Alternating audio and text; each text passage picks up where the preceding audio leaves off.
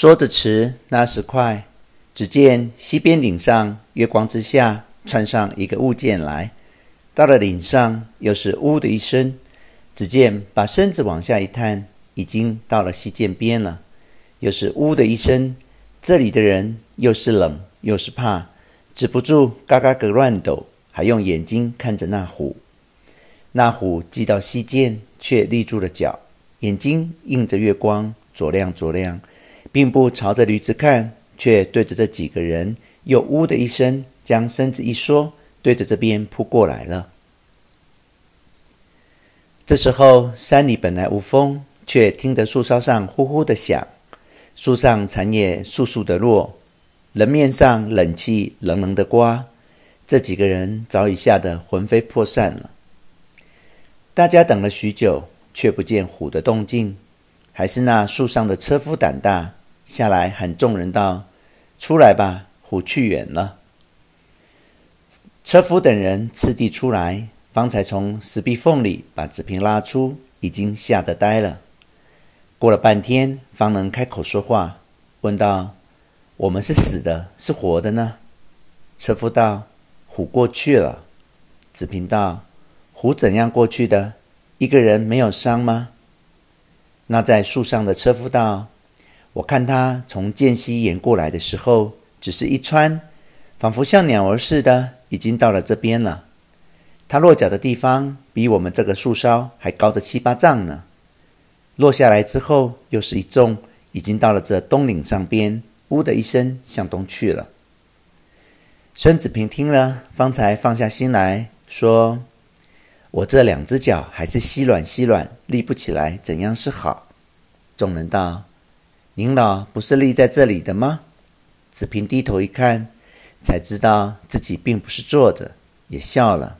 说道：“我这身子真不听我调度了。”于是众人搀着，勉强一步，走了约数十步，方才活动，可以自主，叹了一口气，道：“命虽不送在虎口里，这夜里若再遇见刚才那样的桥，断不能过。肚里又饥，身上又冷，活动也冻死了。”说着，走到小树旁边，看那驴子。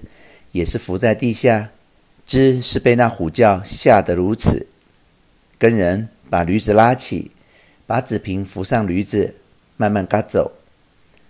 转过一个石嘴，忽见前面一片灯光，约有许多房子。大家喊道：“好了好了，前面到了集镇了。”只此一声，人人精神震动，不但人行脚下觉得轻了许多，及驴子亦不似从前。畏难苟安的行动，哪消片刻功夫，已到灯光之下。原来并不是个集镇，只有几家人家住在这山坡之上。因山有高下，故看出如层楼叠榭一般。到此，大家商议，断不再走，硬行敲门求数，更无他法。当时走进一家，外面系虎皮石砌的墙，一个墙门。里面房子看来不少，大约总有十几间的光景。于是车夫上前叩了几下，里面出来一个老者，须发苍蓝，手中持了一支烛台，燃了一支白蜡烛，口中问道：“你们来做什么的？”孙子平急上前，和颜悦色的把原委说了一遍，说道：“明知并非客店，无奈从人万不能行。”要请老翁行个方便。那老翁点点头，道：“你等一刻，我去问我们姑娘去。”说着，门也不关，便进里面去了。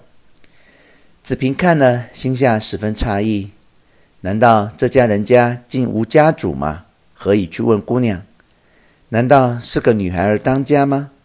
继而想到：错了错了，想必这家是个老太太做主。这个老者想必是她的侄儿，姑娘者姑母之位也，礼入甚是，一定不会错了。